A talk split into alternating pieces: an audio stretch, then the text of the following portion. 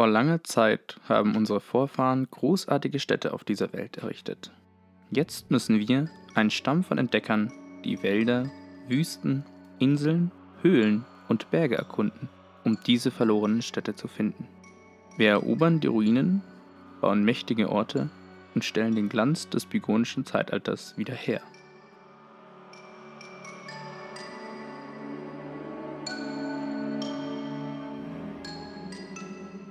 Die Regeln. In Unearth ist es deine Aufgabe, mehr Punkte als die anderen Spieler zu erhalten. Aber wie geht das? Auf dem Tisch werden zu Beginn des Spiels fünf Ruinen in Form von Karten aufgedeckt. Auf diesen ist eine Zahl zwischen 9 und 17 abgebildet. In jedem deiner Züge suchst du dir eine Ruine aus und würfelst mit einem Würfel aus deinem Pool, bestehend aus einem vierseitigen, drei sechsseitigen und einem achtseitigen Würfel, auf diese Ruinen und lässt ihn zunächst liegen. Der nächste Spieler in der Runde macht dasselbe. Sobald die auf der Ruine abgebildete Zahl von der Summe der Augenzahlen erreicht wird, werden die Würfel verglichen, anschließend zurückgegeben und der Spieler mit dem höchsten einzelnen Würfel erhält die Ruine. Danach wird eine weitere Ruine aufgedeckt. Je mehr Ruinen man sammelt, desto mehr Punkte gibt es am Ende. Doch falls man eine Ruine mal nicht für sich gewinnen kann, bekommt man dennoch ein kleines Goodie, die sogenannten Delver-Karten. Von denen erhältst du pro Würfel, den du von einer verlorenen Ruine zurückerhältst, eine. Die Delver-Karten kannst du während deines Zuges vor deinem Wurf aktivieren, um dir einen Vorteil oder den anderen einen Nachteil zu geben. Dazu ein kleines Beispiel. Du würfelst auf eine Ruine, die den Wert 11 abbildet. Auf dieser Ruine liegen bereits zwei Würfel, eine 3 und eine 4 deines Gegners. Dein Wurf ergibt eine 5. Somit hast du die Ruine eingenommen, da dein Würfel, die 5, der höchste war. Dein Gegner erhält dafür zwei Delver-Karten. Eine weitere Möglichkeit, Punkte zu sammeln, sind die Minerale, die in Form von kleinen bunten Markern auf die Ruinen gelegt werden. Jedes Mal, wenn ihr eine 1, 2 oder 3 würfelt, dürft ihr euch von der jeweiligen Ruine eines dieser Minerale nehmen und vor euch hinlegen. Sobald ihr sechs Minerale gesammelt habt, gibt es eine Belohnung. Ihr dürft euch je nach Farbkombination eurer Minerale ein Lesser Wonder bzw. Greater Wonder nehmen. Diese geben zwischen 2 und 7 Punkten. Oder ihr nehmt euch ein namhaftes Wonder, die euch im weiteren Verlauf des Spiels Vorteile verschaffen können. Das Spiel endet, sobald die letzte Ruine eingenommen wurde. Dann werden die Punkte ausgezählt und der Spieler mit der höchsten Punktzahl hat gewonnen.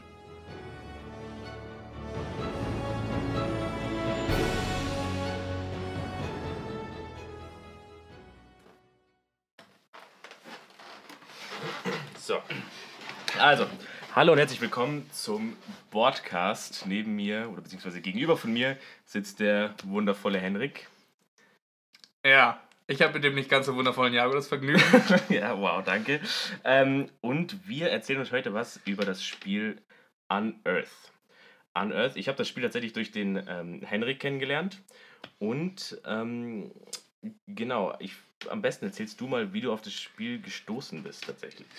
Ja, das war eigentlich äh, relativ unspektakulär. Ich habe das Spiel das erste Mal gespielt auf einer Messe, also einer Art kleinen Spielemesse, Spieletag an der Universität. Und ähm, mir hat aber das Artwork gefallen und so bin ich mal dazu gekommen, es einfach auszuprobieren.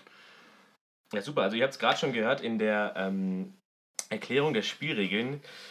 Ähm, es ist ein bisschen tricky. Speziell vom, vom Spielaufbau her. Äh, da kann euch der Henrik ein Lied von singen. Er ist ungefähr der Einzige von uns, also von unserer Spielegruppe, der weiß, ähm, wie man das richtig aufbaut. Und du wirst wahrscheinlich sagen, es gehört nicht so viel Wissen dazu, aber. Ja, also ohne Anleitung kann ich das Spiel auch nicht aufbauen, weil äh, so viel Zahlen kann ich mir dann doch wieder nicht merken. Ähm, aber ja, es ist ein bisschen tricky, es aufzubauen und am Anfang wirkt es auf jeden Fall so, als ob es mega viele Elemente gibt, die dann aber irgendwie super natürlich zusammenfließen. Also kaum fängt man an zu spielen, hat man eigentlich direkt so einen Spielfluss drin. Ja. Würdest du nicht auch sagen? Da will ich sofort zustimmen. Also das stimmt, das stimmt tatsächlich. Ähm, es ist ähm, also man hat vielleicht zuerst so ein bisschen den Eindruck, dass ähm, eben weil so viele Würfel benutzt werden, es einen so sehr, sehr großen Zufallsfaktor gibt dadurch vielleicht. sowas, sowas stört mich eigentlich immer meistens, so, so Sachen wie, ach Gott, keine Ahnung, was ist ein gutes Beispiel? Denkt zum Beispiel an Monopoly. Denkt an Monopoly, ja. Dieses Spiel ist ungefähr nur vom, vom Zufall getrieben, ja. Und vielleicht ist auch ungefähr genau das, was, was, was einen so ein bisschen zum Ausrasten bringt. Aber sobald ich höre, ah, okay, gut, bei dem Spiel gibt es Würfel, bin ich immer ein bisschen vorsichtig. So, weil dann kann man sich gerne aufregen und ich denke mir nicht, ja, ich habe super, super schlau gespielt, nur weil ich gut gewürfelt habe. Ja, gut, aber in dem Fall musst du ja ein bisschen Taktik betreiben mit Genau, den Würfeln. Ist exakt. ja nicht nur stupide Würfeln wie bei Monopoly, denn du hast ja verschiedene Würfel. Exakt. Ja, wir haben ja gerade schon gehört, 3 W6-Würfel. Ähm, falls wem, die, wem diese Bezeichnung nicht bekannt ist, W6 steht für den sechsseitigen Würfel. Genau, das ist der Standardwürfel, den eigentlich jeder kennt. Ähm, dann haben wir einen W4-Würfel, der, der sieht aus wie so ein kleines, wie so eine kleine Pyramide eigentlich. Ne? So ein kleines, Ja. kleiner pyramidenförmiger Würfel. Und einen W8-Würfel, der sieht so ein bisschen aus wie ein Diamant. Exakt. Genau. Genau. Und ähm, wie schon erklärt wurde, geht es eben darum, ähm, auf den einzelnen Ruinkarten sich die irgendwie zu ergattern. Und ähm, was ist eben da die Idee? Die Idee war zu sagen, ähm, ich möchte der sein, der auf der Ruine für die meisten Punkte gesorgt hat mit meinen Würfeln.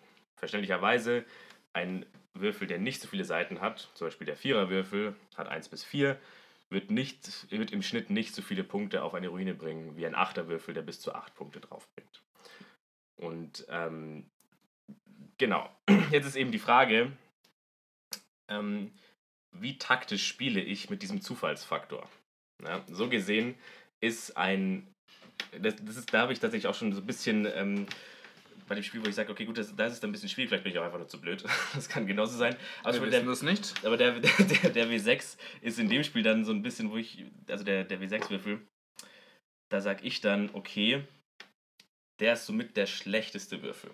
Weil der ist, der ist, der ist nie besonders hoch, der ist vielleicht auch nie besonders niedrig. Ja, also die Chance, dass er genau richtig niedrig ist, liegt bei, bei 50-50. Ja, also zur Erinnerung, wenn man eine Zahl würfelt, die drei oder weniger ist, bekommt man eine, ähm, Ein so ein Mineral, ein Ein Mineral. Mineralplättchen. Genau, und dann Genau, kriegt man so ein Mineralplättchen und damit baut, baut ihr ja quasi vor euch dieses kleine Mineralfeld auf. Ne? Und das bringt ja Genau. auch Punkte. Also Exakt. durchaus kann man da drauf spielen. Genau. Und beim W6 ist eben die Gefahr, okay, gut, es kann ähm, nie wirklich hoch sein, aber dennoch so hoch, dass du nicht so ein Mineral kriegst. Beim W4 zum Beispiel kriegst du in den meisten Fällen gerne mal so ein Mineral. Ne? Und ähm, der W8 kann, hat natürlich eben das Potenzial, besonders hoch zu sein. Ähm, und es geht eben darum, taktisch klug ähm, mit diesen äh, Würfeln umzugehen, vor allem darauf zu achten, welche Würfel liegen schon auf den Ruinen, also was haben die Mitspieler für Würfel gelegt bzw. gewürfelt. Denn, Und ähm, ganz wichtig ja nochmal zu erwähnen, ja, Genau. nicht, die, nicht die Summe der Punkte ist wichtig, sondern der höchste Würfel. Also Ja. so drei W6-Würfel, die da liegen, die werden mal ganz schnell durch einen, durch einen 7er-Wurf mit einem, mit einem W8-Tag platt gemacht. ja, genau. Exakt. Ähm, und dieser Zufallsfaktor, also man kann das schon machen in dem Spiel, finde ich, wenn man es versucht, quasi die Auswirkungen dieses Zufallsfaktors so ein bisschen einzudämmen. Und so wie ich das verstanden habe zumindest, sind dafür die Delver-Karten da. Also diese Delver-Karten sollen einem im Fall, dass man ein schlechtes Glück hat, auch Pech genannt, sollte man dann vielleicht diese Delver-Karten benutzen.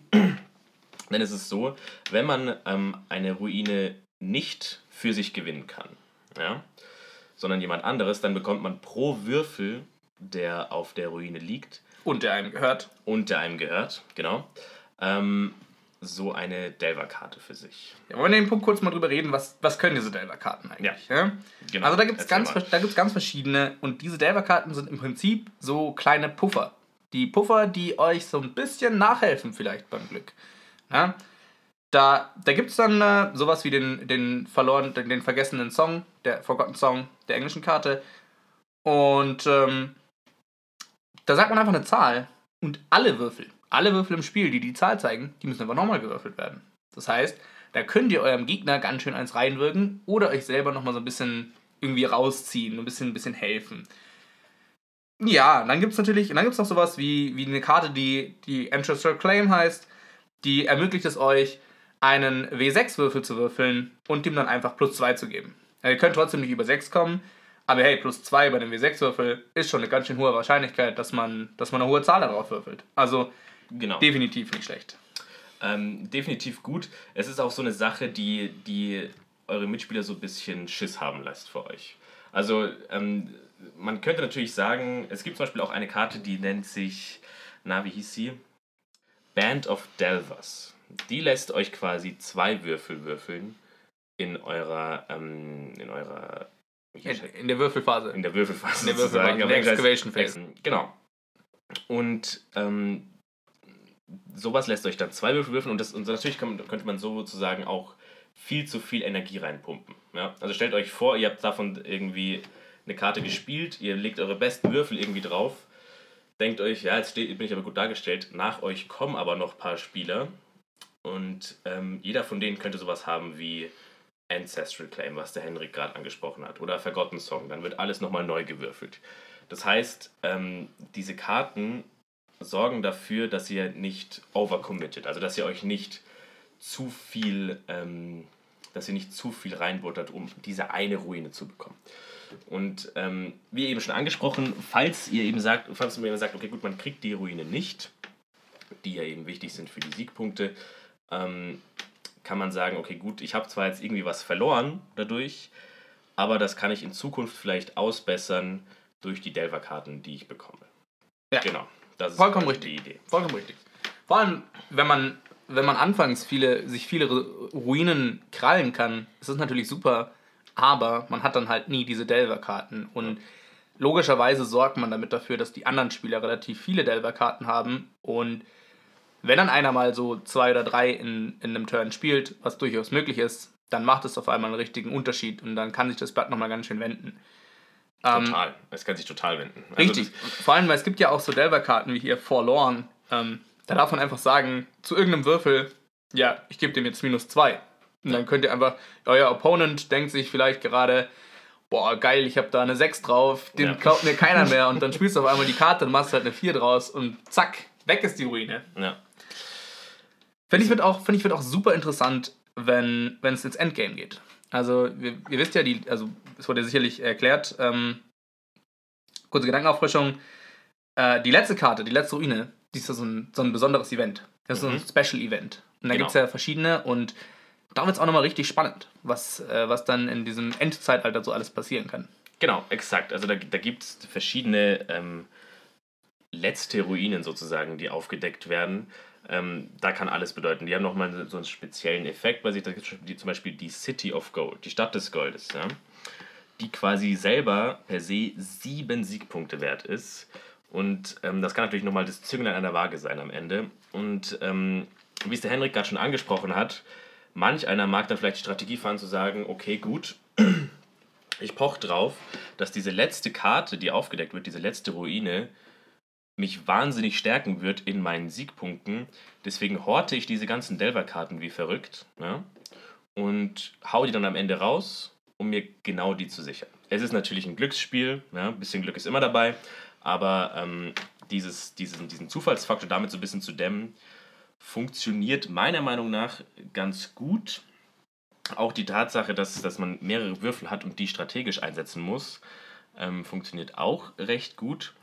Ein Punkt, den ich, den ich noch ansprechen wollte, ist tatsächlich die, und da, ähm, da habe ich mich schon mit Henrik so ein bisschen gezopft, tatsächlich. Immer gerne. weil, man, weil, weil ich mich da dann doch äh, so ein bisschen äh, aufregen musste. Und zwar ähm, ist es, kommt es gerne auch auf die Anzahl der Spieler an, ähm, wie viel man noch in der Hand hat. Meiner Meinung nach zumindest. Da bist du jetzt vielleicht besser, wenn das Spiel ist für, für zwei bis vier Spieler. Genau, Oder für, für drei für, bis für vier. zwei bis vier Spieler ist es ausgelegt. Genau. Mit, äh, mit zwei Spielern hat man in der Mitte des Bretts nur vier Ruinen liegen, was komplett viel Sinn macht, weil ansonsten hätte man oft die Situation, dass keiner mehr Würfel hat und man könnte quasi ja. ein Endlosspiel spielen. Und es sind insgesamt ein bisschen weniger Ruinen. Das Ganze wird natürlich aber deutlich kompetitiver, weil in jedem Schritt muss man wirklich mitdenken, wie viel gibt man seinem Gegner, wie viel kann der Gegner einen beeinflussen. Ja. Während in einem Vierspielerspiel ähm, kann man manchmal das Gefühl haben, dass man selber nicht mehr so viel regeln kann. Überhaupt nicht. Also das ist, das ist genau der Punkt. Also angenommen, man ist jetzt irgendwie an der Reihe, versucht irgendwie, sage ich mal, vorausschauend zu sein, versucht nicht zu sehr over zu committen, versucht nicht alle Würfel rauszuhauen und irgendwie zu sagen, okay, gut, ich, ich stelle mich jetzt klug an, sammle vielleicht so ein paar Mineralien und ähm, schaue, dass ich gut vertreten bin auf den Ruinen. Ähm, dann kommen aber plötzlich drei Leute nach einem. Die spielen Delver-Karten, die haben ihre Würfel, die äh, overcommitten vielleicht auch. Ja, und jetzt an, angenommen, man ist quasi der Erste an der Reihe und der Vierte weiß jetzt, aha, okay, jetzt haben sich schon Leute schon richtig reingebuttert auf, auf die Ruinen.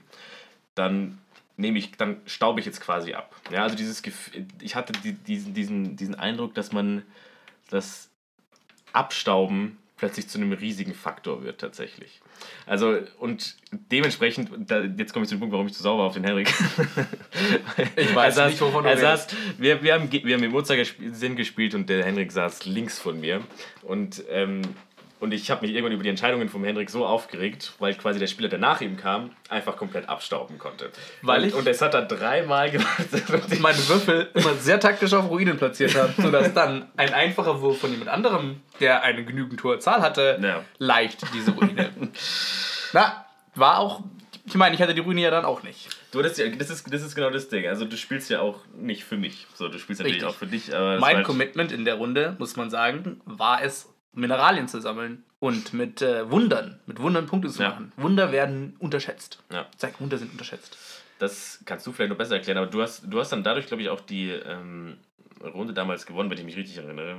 Ähm, aber diese Wunder, also natürlich diese Mineralien, die sind ja auch zu etwas gut. Ne?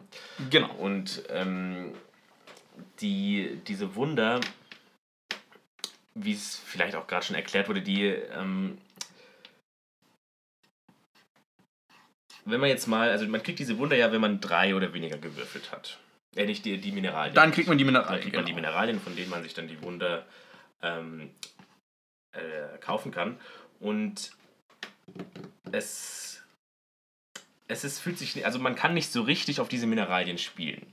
Es fühlt sich auch eher an, also da wirst du jetzt vielleicht widersprechen, aber zum Beispiel wenn diesen, mit, diesem, mit dem W4, ja, habe ich irgendwie eine 75% Chance, dass ich so ein Mineral erwische. Das ist auch schon mal ziemlich gut. Genau, das ist schon ziemlich gut. Ja. Aber ich habe diesen Würfel nur einmal. Ich habe diesen Würfel nur einmal. So, jetzt ist eben meine Frage, genauso wie es mit den Delver-Karten funktioniert, fühlt sich, fühlen sich diese Mineralien an wie etwas, was man eher bekommt, wenn man nicht so gut gewürfelt hat. Um quasi schlechte, also um Pech ähm, auszugleichen durch, hey, du kriegst wenigstens Mineralien, von denen du dir dann vielleicht ein paar Siegpunkte kaufen kannst später. Ähm, jetzt hat es der Henrik gerade schon angesprochen, es gibt auch so ein paar äh, Delver-Karten, die sagen, hey, ich sag jetzt, ähm, hier, das war glaube ich Forlorn, was du angesprochen hast, ähm, man gibt einem Würfel minus 2. Ja, also man muss sich das so vorstellen, der Würfel liegt mit der Augenzahl 5 nach oben auf der Ruine und man dreht ihn dann auf die Augenzahl 3 nach oben. Ja, minus 2. Korrekt. Genau. Was passiert dann? Er ist dann plötzlich eine 3. Das heißt, die Person darf sich dann ein Mineral von dieser Ruine nehmen. Soweit ich weiß. Ja. Genau. Das heißt, man kann strategisch auch sagen, hey, ich brauche noch ein Mineral, das fehlt mir gerade, ich drehe meinen eigenen Würfel um, sodass es weniger wird. Das heißt, man kann schon strategisch spielen, aber es fühlt sich so an wie, ähm, hey, du hast irgendwie nicht so geil gewürfelt oder hattest irgendwie Pech. Wir unterstützen dich ein bisschen durch diese Mineralien. Aber strategisch auf diese Mineralien zu spielen, wirkt eher auf eine, wie, eine, wie eine Reaktion auf Pech. Also Ja, ja So und ja und nein. Ja Okay. und nein. Also zum einen finde ich, geben einem die W6-Würfel immer noch großes Potenzial, Mineralien zu kriegen. Zum anderen kann man ja in, in diesem Sinne auch auf Mineralien spielen, dass man ähm, diesen W4-Würfel ganz taktisch einsetzt, um eine spezielle Farbe zu bekommen. Also es gibt ja named, also namenhafte Wunder und es Mhm. gibt eben einfach nur diese un, unbenannten Wunder. Und wenn man in den namenhaften Wundern gibt es ja dann sowas wie diesen, diesen Palast, ne? den Palast der Relikte. Der ist einfach sechs Punkte wert. Das ist schon ziemlich viel. Also das ist so viel wert wie zwei Ja. Ruinen von einer Farbe. Definitiv. Ja, das ist stark. Ja. Also und, und in dem Fall, da braucht man, da braucht man eben zweimal, also man muss einen so einen ganzen Kreis aus nur zwei Farben bauen. Das ist ganz wichtig. Und da kann man schon sehr taktisch immer mal mitdenken und vielleicht mal diesen Würfel auf eine Ruine legen, die einem gar nicht so viel bringen würde, aber die einem diese Farbe dann gibt. Und äh, also man kann natürlich nicht mit Wundern alleine gewinnen. Ähm, auf gar keinen Fall. Aber man kann im Auge behalten, wann man sich Mineralien nimmt und wann man vielleicht öfter mal gerne was Kleines würfelt, sozusagen ja. um sich so ein Mineral zu nehmen. Ja. Ja. Also definitiv, so kann man schon auf die ähm, auf diese Wunder spielen. Natürlich nochmal ein Effekt, um schlechte Würfel, schlechte Würfel in dem Fall, ja, auszubügeln. Ja. Sicherlich. Aber irgendwie schon auch ein Kernkonzept von dem Spiel. Ja, sicherlich. Das ist, ich, ich war nur verwundert, also ähm, wie, wie man es irgendwie hinkriegen soll, da strategisch drauf zu spielen. Aber ähm, gut, es ist, ich glaube, ich glaub, es fällt einem leichter, strategisch darauf zu spielen, wenn man so ein bisschen ähm, mehr Kenntnis zu diesen einzelnen Wundern hat. Ja? Also zum Beispiel so Sachen wie, was könnte man für einen Vergleich ziehen? Mein Gott, angenommen, man würde jetzt Mau Mau spielen oder Uno. So, Ja. Jeder kennt diese Karten. Jeder weiß, ich könnte jetzt potenziell das ziehen. Und man ho erhofft es sich vielleicht sogar bla bla bla. Ja? Man kann alle möglichen äh, Karten ziehen und man weiß, was man bekommen kann. Jetzt ist es so, dass für jemanden, der jetzt Unearth zum ersten, zum ersten Mal spielt und ähm, speziell jetzt mit so einer, mit einer äh, Bandbreite von Delver-Karten oder mit einer Bandbreite von Wundern konfrontiert ist, nicht so genau weiß, hey, was gibt es denn da überhaupt alles? Wieso sollte ich auf Mineralien spielen, wenn ich nicht genau weiß, was für Wunder ich dann am Ende bekommen kann? Wieso sollte ich quasi auf Delver-Karten spielen, vielleicht, wenn ich nicht genau weiß, was die mir bringen am Ende? Natürlich kommt es mit der Erfahrung vom, vom Spielen, ja, aber das, ähm, das ist auch so ein Punkt, wo ich sage, okay, gut, wir hatten, wir hatten glaube ich, zwei Runden, wo ich bis zum Ende gedacht habe, okay, ich bin sowas von raus. So, ab der Hälfte dachte ich mir, keine Chance mehr, das noch irgendwie zu gewinnen. Und am Ende stand ich tatsächlich nicht mit allzu wenigen Siegpunkten da, weil dieses, dieses Ausgleichen durch Delver-Karten und Mineralien dann doch etwas bringen kann, tatsächlich. Ähm, die Sache ist die, man spielt dadurch dann vielleicht sogar anders, wenn, ähm, wenn man mehr Kenntnis darüber hat. Ja, das heißt, wenn man so ein bisschen ähm, Zeit sich gibt und ähm, also ich, ich, glaube, ich, ich glaube tatsächlich, dass je öfter man dieses Spiel spielt, dass es dann etwas spaßiger wird, einfach weil man mehr Kenntnis über die, über die einzelnen Input-Sachen weiß. Auf jeden Fall. Und da will ich jetzt sofort mal was einwerfen. Ne? Ich habe dieses Spiel ähm, bestellt, als ich Mhm. bei meiner Familie zu Besuch war. Ähm, und ich habe das mit meinen äh, zwei jüngeren Halbbrüdern, äh, in dem Fall 18 und 14, Mhm. gespielt. Ähm, die sind beide, ich würde jetzt sagen, also sie sind jetzt nicht so Brettspiel begeistert wie wir, aber Mhm. durchaus, wenn man sie dann mal überredet, sind sie auch mal für ein Brettspiel zu haben. Hast du lustig mit mir zu streiten für eine halbe Stunde? Ob das Genau. jetzt eine 6 war oder eine 5? Genau. ähm, ja, dann habe ich die einfach, dann habe ich die einfach äh, zusammengenommen und wir haben das Spiel gespielt. Ja? Und die erste Runde war eine. In die erste Runde hatte ich natürlich einen guten Vorteil, weil ich habe es davor mit dem eineinhalb oder mit dem Jüngeren schon mal gespielt, hatte daher also schon ein bisschen Ahnung, auf was sollte man gehen. Und ich habe es natürlich auch schon auf der Messe gespielt. Ja. Und mein älterer Halbbruder am Anfang hatte, so, hatte so gar kein Konzept. Er hat einfach irgendwie versucht, Runen zu kriegen. Er hat oft mal einen Würfel auf eine Rune äh, gelegt und hat dann nicht gesehen, dass da schon eine 7 von mir lag und dass er jetzt damit einfach die Rune mir gegeben hat. Wir haben direkt danach noch eine Runde gespielt und dann war schon sofort wirklich dieses Denken da. Also er wird dann wirklich schon aufgepasst, wo kann er jetzt würfeln, welche Chips nimmt er sich. Also gerade das Spiel mit Wundern. Am Anfang habe ich gemerkt, oh, erste Runde bist du so fixiert auf diese Runen, dass du gar nicht schaust auf diese Mineralien. In der zweiten Ja. Runde direkt sofort darauf geachtet. So, okay, ich Wunder. Ja, ich muss ein Wunder bauen. Vielleicht irgendwas Geiles. Also Name Wonder mit irgendeinem geilen Effekt. So, Ja. hey, plus eins. Ich darf jedes Mal plus eins versuchen, wenn ich will. Ich darf mir minus eins geben, wenn ich will. Äh, und direkt darauf ein bisschen zu spielen, zu schauen, dass du die Mineralien schnell zusammenkriegst. Und da ist die Lernkurve ist auf jeden Fall ziemlich groß. Ja. Also dritt, in der dritten oder vierten Runde, wenn du ein bisschen Erfahrung mit Brettspielen hast, dann, bist du, dann hast du schon eine super gute Strategie im, am, im Hinterkopf Ja. und weißt vielleicht sogar schon einen, so, einen, so ein bisschen so. Ich mag das immer ganz gerne bei so Spielen, mal zu so einer bisschen verrückteren Taktik zu committen und die einfach durchzuziehen. Vielleicht verliert man, ja. Ja, aber aber, man hat selber fun. diesen Spaß, Ja, dieses, dieses, fun. dieses, dieses Commitment durchzumachen, diese Taktik einfach durchzuziehen. Bis du denkst, ich gewinne Ja. jetzt mit der Scheiße. Exakt. Ja, es, also, das ist mir auch passiert am Anfang. Ich habe irgendwann so gegen Ende gemerkt, was soll ich eigentlich mit diesen ganzen Mineralien? Oh, es gibt ja sowas wie Wunder, die man sich davon kaufen könnte, die ja auch noch irgendwas bringen. Und die anderen standen schon da mit ihren Wundern. Ähm, also das ist, äh, das, da gebe ich dir, da gebe ich dir völlig recht. Ähm, äh, Ja, genau. Und nochmal wegen der Kenntnis von den Karten. Es ist, die Lernkurve ist auf jeden Fall sehr, sehr steil. Und ähm, auch der Fakt, dass ich eben am Anfang gedacht habe, okay, gut, das ist, das ist hauptsächlich der Zufallsfaktor, der einen da gewinnen lässt. Man würfelt seine Würfel und so weiter. Und dann merkt man, wie andere Spieler, die das schon mal gespielt haben, agieren. Und die, die würfeln nicht einfach drauf los. So, die überlegen sich ganz genau, auf welche Ruine lege ich das, auf mit welchem Würfel würfel ich das, benutze ich eine Delver-Karte, habe ich irgendein Wunder, was mir da hilft. Das heißt, sie nutzen da wirklich ihre Ressourcen, die sie zur Verfügung haben, aus. Man muss dazu sagen, wir kommen vom Studium her eher aus einem mathematischen Bereich, sage ich mal. Das heißt, ähm, wir haben jetzt da nicht so die, die großen Probleme, da irgendwie über Wahrscheinlichkeiten davon nachzudenken, wie wahrscheinlich jetzt, dass ich jetzt mit dem W8 in dem Bereich würfel, bla bla bla. So. Das heißt, aber sowas kriegt man natürlich, haut man sich natürlich auch schnell auf die Pfanne und man hat, glaube ich, vielleicht auch so ein intuitives Gefühl dafür, wie wahrscheinlich ist es jetzt mit dem Würfel so und so was zu würfeln. Also ist natürlich auch wichtig, aber. Ja, ja. und, und beim, beim Karten-Knowledge vor allem, es gibt nur acht verschiedene Delver-Cards. Ja, das hat acht, man recht schnell Acht. Karten ja. hat man sich schnell gemerkt ja. und man merkt auch schnell, es sind immer die gleichen und es gibt so ein paar, die hat man vielleicht öfter und es gibt ein paar, die hat mhm. man weniger oft. Also, äh, was das angeht, Karten sind schnell gelernt.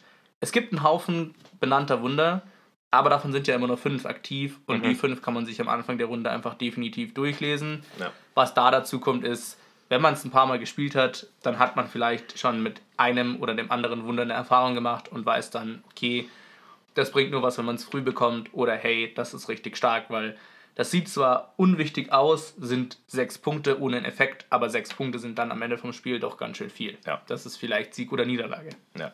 Man muss natürlich auch noch einmal vielleicht, bevor man da richtig los, eine richtig einstellen kann, dieses Spiel einmal diese, diese Auszählphase am Ende mitkriegen, damit man überhaupt checkt, okay, gut, sind jetzt drei Siegpunkte, die man da kriegt. Sind das viel? Sind das wenig? Sollte ich vielleicht auf was anderes committen? Sollte ich ähm, sagen, okay, gut, nehme ich mir die drei Punkte sicher oder die sechs Punkte ähm, mit einem gewissen Risiko? Solche Sachen gilt es vielleicht dann abzuschätzen. Ähm, genau. Ähm, ja, das, das, ist schon, das, das ist dann immer, ich finde, viele Spiele haben da eine Schwierigkeit, so dieser, der repetitive Spielspaß. So, hast ja. du Spaß, es mehrmals zu spielen? Und würde ja. ich bei Unearthed sagen, der kommt daher, dass man präziser wird. So, man fängt an, ähm, Total. Man fängt an, nur auf sich zu schauen. Ja. Und dann fängt man irgendwann an, vielleicht zu überlegen, boah, ich brauche jetzt diese grüne Rune nicht. Mhm. Aber wenn der nächste die kriegt, dann hat der, ich habe aufgepasst, dann hat der fünf unterschiedliche und ja. kriegt nochmal den Set-Bonus, den Set-Bonus ja. von allen Farben. Oder du kriegst halt mit, dass jemand sehr offensichtlich eine Farbe sammelt, sehr aggressiv und gerätscht dann da dazwischen. Und manchmal kannst du halt die Pläne von anderen Leuten komplett aushebeln. Und klar kriegst du selber nicht so viele Punkte. Du hättest, jetzt, du hättest vielleicht die, die weiße Rune gebraucht und du nimmst jetzt eine Türkise, um jemand anderem einen Strich durch die Rechnung zu machen. Aber mhm. im Endeffekt äh, hat der dann vielleicht dadurch fünf Punkte weniger. Ja. Und so, so gleicht sich das eigentlich ganz gut wieder aus. Das stimmt auf jeden Fall. Also es ist, es ist auch so, dass gerade diese, ähm, weil du repetitiv angesprochen hast, ähm, das ist das bei dem Spiel tatsächlich nicht gegeben. Also gerade wenn man jetzt eben noch nicht so viel Wissen über die Karten hat, gibt es ja äh, beliebig hohe, beliebig hoch wahrscheinlich nicht, aber es gibt eine hohe Anzahl von verschiedenen Kombinationen. Also wir haben vorhin kurz den Spielaufbau angesprochen, dass der recht kompliziert ist. Warum ist der so kompliziert? Naja, also wenn man sich jetzt zum Beispiel überlegt, die ähm, End-of-Age-Karten, ja, also zum Beispiel diese City of Gold, die wir vorhin angesprochen hatten. Oder die City of Ash, die, die einem Ash. einfach vier Punkte Minus bringt. Genau, das ist so die, wo, wo du versuchen willst, die möglichst nicht zu haben. Exakt, genau. Es gibt auch Negativbeispiele davon. Und ähm, die ähm, das, das sind nur fünf. Und von diesen fünf kommt nur eine ins Spiel. Ja? Das heißt, es kann sein, dass ich in dem einen Spiel das eine, dieses, diese eine End-of-Age-Karte bekomme, City of Ash, und dann noch dazu bekomme ich diese äh, Wunder, die, oder Named Wonders. Die ja auch jedes Mal anders sind. Die auch jedes Mal anders sind. Und deswegen ist der Spielaufbau auch nicht gerade allzu unkompliziert. Ja. Und dann nimmst du ja nochmal Runen raus. Das heißt, auch Exakt. die Verteilung der Farben ändert sich jedes Mal so ein Exakt. bisschen. Genau.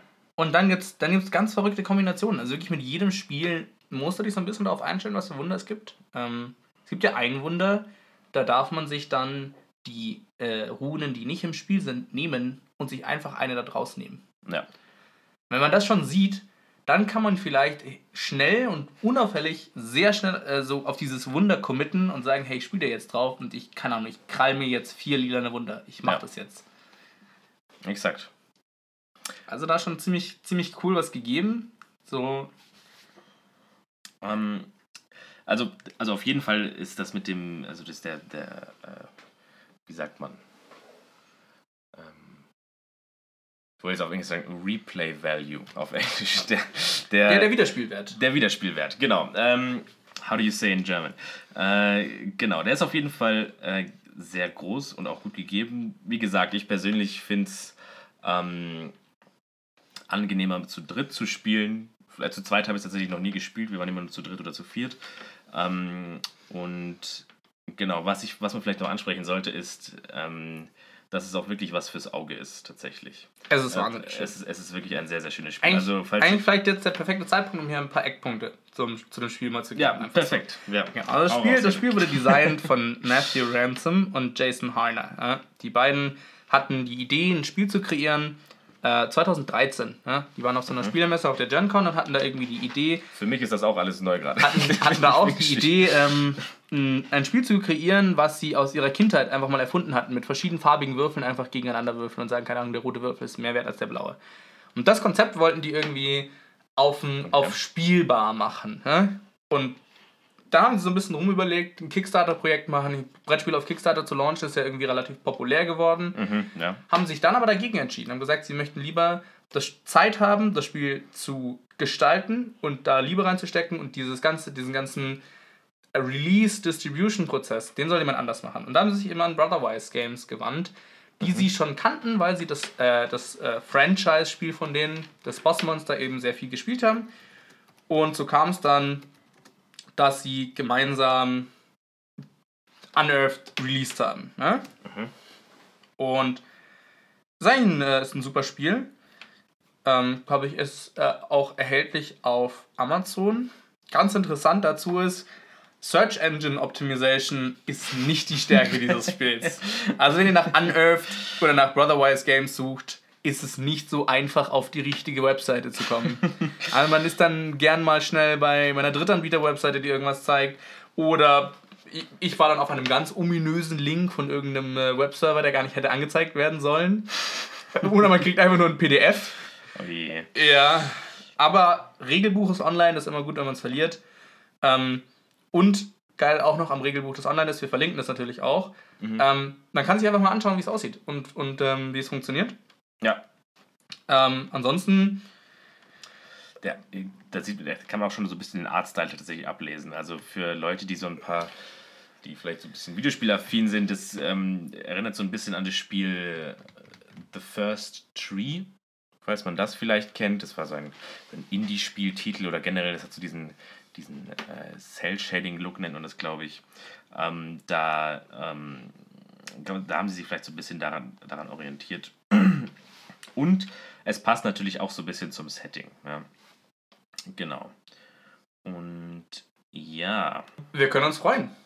Ja. Ähm, denn kürzlich angekündigt wird es für dieses Spiel eine Erweiterung geben. Oh, Die okay. Erweiterung heißt ähm, The Lost Tribe und bringt einen ganzen, also viel wissen wir noch nicht darüber, es gibt noch keine Bilder, es gibt nur ein Announcement und ähm, sie versprechen uns eine Möglichkeit zu fünf zu spielen, Okay. sowie ein Solo-Adventure zu haben mit dem Spiel. Also okay. ganz interessant. Ähm, und ich zitiere: Exciting set of new mechanics for the core game. Also, was für neue Mechanics wir sehen werden. Ich, vielleicht neue Endgame-Karten. Mhm. Vielleicht ein paar neue Wunder. Definitiv. Also ich, das kann ich mir gut vorstellen. Also je, je öfter man das natürlich spielt, desto mehr hat man diese Endgame-Karten natürlich auch gesehen. Was ich mich jetzt tatsächlich stu- stutzig macht, ist, dass man auch noch zu fünft spielen soll. Also wenn man, also wenn man wirklich einen Zug gemacht hat und dann noch zu, dann vier, viermal nicht dran ist. Aber gut, die werden sich schon was dabei- gedacht haben. Ähm, genau. Solo Game Adventure bin ich auch sehr gespannt. Ähm, bin ich tatsächlich äh, nicht wirklich firm damit. Da kannst du vielleicht was drüber erzählen, aber ähm, was so Brettspiel Solo-Brettspiele angeht. Bin ich komplett raus. Also ich spiele ich komplett spiel Brett, ich spiel ja Brettspiele, um mit anderen Leuten zu spielen. Ja. Ein Solo-Mode. Ähm, was könnte ich mir da noch vorstellen? Ja, es gibt- Spielt man, man muss irgendwie, irgendwie Ja. muss das Spiel eine Mechanik, äh, Mechanik bringen, dass man Ja. spielt. Es ist, was ich mir halt also es, es geht bestimmt irgendwie. Es gibt ja auch so Sachen wie, wie DSA oder generell so Pen-and-Paper-Spiele, die man alleine spielen kann, wo man dann tatsächlich einfach ein Buch quasi liest, das so geschrieben ist, dass du nichts, dass du durch das Lesen, dass du durch, durch das Lesen nichts vorweggenommen bekommst. Und ähm, da würfelst du quasi so ein bisschen vor dich hin vermutlich und ähm, spielst dann quasi das Spiel. Aber wie man jetzt bei dem Brettspiel, wie der Input da von außen kommen soll, schwierig. Schwierig. Aber Ich gut, stelle es mir auch schwierig vor. geht bestimmt irgendwie. Mm, Ich könnte mir vielleicht vorstellen, dass es sehr strikte Regeln sind. Vielleicht, dass äh, wenn man es nicht in drei Würfeln schafft oder so, dann geht äh, der Würfel an, dann geht die Rune ans Spiel. Mhm. Vielleicht gibt es auch irgendwelche Sonderwürfel. Wir werden sehen. Ja. Ende Also ich, dieses Sommers soll das Ding rauskommen. Ich, ich kenne mich. Also wenn ich alleine gegen mich selbst spiele, dann bescheiße ich mich. Ja, bescheißen ist auch ein gutes Stichwort, ne? Also bescheißen, klar, bei dem Spiel ein bisschen schwieriger, weil du hattest nicht so mega viel Karten auf der Hand und sich einfach Ja. Karten unternehmen geht nicht. Aber was doch mal ganz oft passiert, bei neuen Spielern, okay, kann man vielleicht sagen, ähm, ich ziehe drei Delver-Karten. Nee, nee, zwei. nee, man, man, man, äh, man schaut darüber hinweg, aber man muss ja vorher ansagen, auf welche Rune man würfelt. Ganz Ah, gern ja. so, es liegen drei türkise Runen, ja, ich nehme die türkise und würfelt. Ja. Und ja, es ist doch klar, auf welche ich gemeint habe. Und so, ja, auf, auf welche? Na, auf diese natürlich. Ne? Ja. Und dann ist natürlich, ja, kann man ihm glauben. Ja. Kann jetzt aber auch gewesen sein, dass er sieht, hä, hä, hä, ich habe hier eine 6 gewürfelt. Natürlich meine ich die, wo ich jetzt mit einer 6 besser bin. Also, da kann man ein bisschen aufpassen. Da, da kann man vielleicht ein bisschen schummeln. Mhm. Aber ansonsten Ähm, das, ist recht vielleicht, schummelproof. das ist vielleicht sogar jetzt ein recht guter ähm, Übergang zu unserer nächsten Rubrik. Wir haben ja auch Rubriken. Ähm, und ähm, zwar so ein paar Hausregeln. Ähm, die haben wir jetzt äh, die letzte Zeit für uns, euch getestet. Und es gab so ein paar Hausregeln, die haben wir, ähm, sind wir ehrlich, haben wir nicht aus, haben uns nicht selber ausgedacht, sondern ähm, aus dem Reddit gefunden.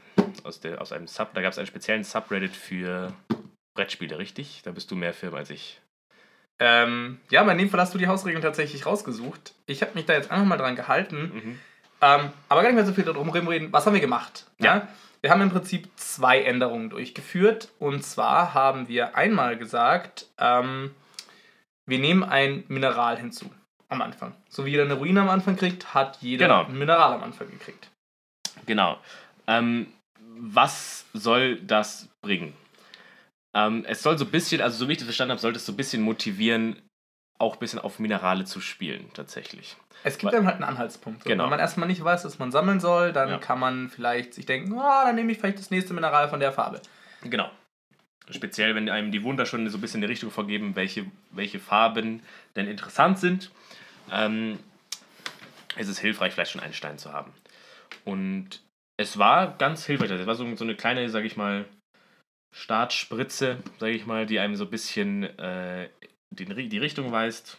Und so Der, bisschen- der erste Stein, den man sammelt, fühlt sich nicht so hilflos. Genau, exakt. Das ist fast das Beste, Ja. würde ich sagen. Exakt, das stimmt. Also definitiv eine Regel, die man vor allem mit Neueinsteigern ausprobieren sollte, weil sie Ja. einem direkt diese, diese Mineralien ein bisschen greifbarer macht. Mhm. Und dann war die zweite Regel, die wir ausprobiert haben. Kurz, kurz dazu noch, würdest du sagen, dass ähm, diese Regel mit dem Stein bzw. mit dem Mineral ist die, bei welcher Spieleranzahl ist sie am hilfreichsten?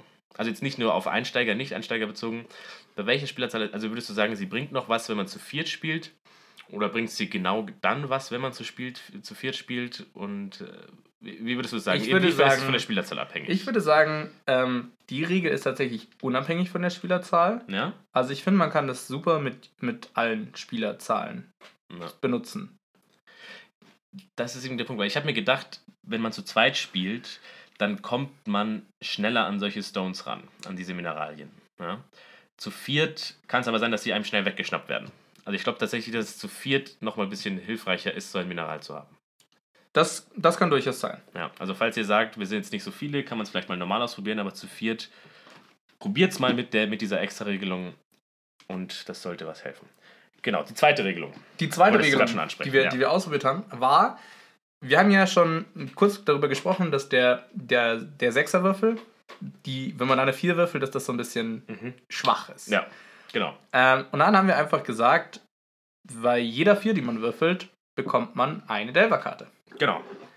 Und, was würdest du sagen? Hat das geklappt? Ähm, es hat geklappt. Wir haben es zu zweit ausprobiert.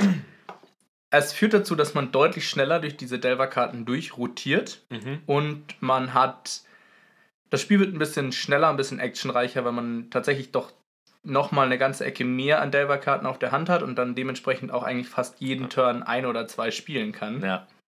Genau, genau, das würde ich auch ansprechen. Es ist dadurch, insofern man davon bei einem Brettspiel reden kann, aber es ist dadurch viel actiongeladener. Also natürlich kann man sich, kann man nicht irgendwie doof mitzählen oder groß im Kopf haben, welche Delver-Karten könnt ihr haben, welche nicht. Und ähm, aber es gab zum Beispiel einen Zeitpunkt, da hatte der Henrik ungefähr fünf Delver-Karten und ich hatte keine einzige. Weil ich damit nicht so richtig gut gewirtschaftet habe, sage ich mal.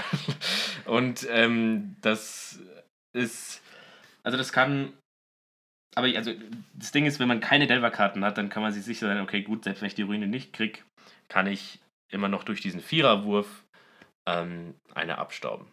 Und es kann natürlich auch super ähm, einen noch einen pushen. Also angenommen, man würfelt jetzt einen W6 auf eine Ruine, äh, landet bei einer 4 und kriegt sogar die Ruine noch dadurch, dann kriegt man sowohl eine Delver-Karte als als auch eine Ruine. Also es ist so- sogar unabhängig von Spieler, der gerade im Vorteil ist und Spieler, der gerade nicht im Vorteil ist. Ja, Ja. gut formuliert. Genau. Und was, was würdest du da sagen? Also wi- wieder auf die Spieleranzahl bezogen, würdest du da, da sagen, das ist irgendwie unabhängig oder wie, was hältst du davon? Da würde ich tatsächlich nicht sagen, dass es so furchtbar unabhängig ist, weil bei vier Spielern kommt es viel häufiger vor, dass man selber die Rune nicht bekommt Ja, genau. und man da schon Delver-Karten kriegt. Also in dem Fall kann es, würde ich mir, würde ich sagen, bei vier Spielern ist die Regel auf jeden Fall ein Overkill. ja, Bei drei Spielern kann man es in Erwägung ziehen, aber ich finde, die ist ideal geeignet fürs Zweispielerspiel. ja, Einfach um das ein bisschen definitiv. peppiger zu machen. Definitiv, ja. Ähm, genau. Ansonsten gab es noch eine Regelung, die hatten wir jetzt nicht ausprobiert. Ähm, die hieß, die hatte keinen speziellen Namen, aber ähm, es ging darum zu sagen, wie viele Ruinen platziert man auf das Spielboard am Anfang, beziehungsweise während dem ganzen Spiel. Also man muss sich so vorstellen, wenn man zu zweit ist, liegen da vier Ruinen und dann wird eine aufgedeckt. Bei drei bis vier Spielern liegen dort fünf Ruinen und die werden auch aufgedeckt nach und nach. Würdest du sagen, das macht Sinn, dass man als Extra-Regelung sagt, okay, gut, bei zwei Spielern legt man nur drei Ruinen hin und bei vier beziehungsweise drei Spielern nur vier Ruinen? Nee, Würdest du fände nicht ich, sagen? fänd ich keine gute Regelung. Deswegen haben wir die jetzt auch nicht ausprobiert. Okay, weil dann bei fünf Ruinen hat man immer eine gute Auswahl, wo man seine Würfel hinlegt. mhm. Klar kann es mal passieren, dass alle Würfel raus sind, ja, aber generell bleibt das Spiel interessanter mit fünf Ruinen, während man bei vier Ruinen eigentlich dauerhaft nur mit Ruinen bekämpfen beschäftigt ist. ja. Stimmt. Klingt nach einem guten Gedanken. äh, genau, wie gesagt, wir hatten es ja noch nicht ausprobiert. Ähm, also falls ihr sagt, naja, das könnte zum Problem werden, dann ähm, könnt ihr das ja auch noch ausprobieren. Genau, ähm, das war's für die heutige Folge, glaube ich. Ja, wir sind schon, wir sind schon fertig mit heute, für heute. Alles klar. Danke fürs Zuhören auf jeden Fall. Ne, genießt eure Woche, wo auch immer ihr gerade seid. Genau, und ähm, ihr könnt uns gerne, wir haben einen äh, Twitter-Account, wir haben einen Instagram-Account, also auf Social Media sind wir auch super zu finden. Immer der Podcaster, das ist der, ganz Immer wichtig. der Podcast, genau, wir sind in Deutschland, hier gibt es alles, mit, alles gibt's mit dem Proper-Artikel. Eis mit Artikeln. Genau, und ähm, genau, ansonsten auch auf der Website zu finden und dann werdet ihr von uns auf Trab gehalten, was Brettspiele angeht. Und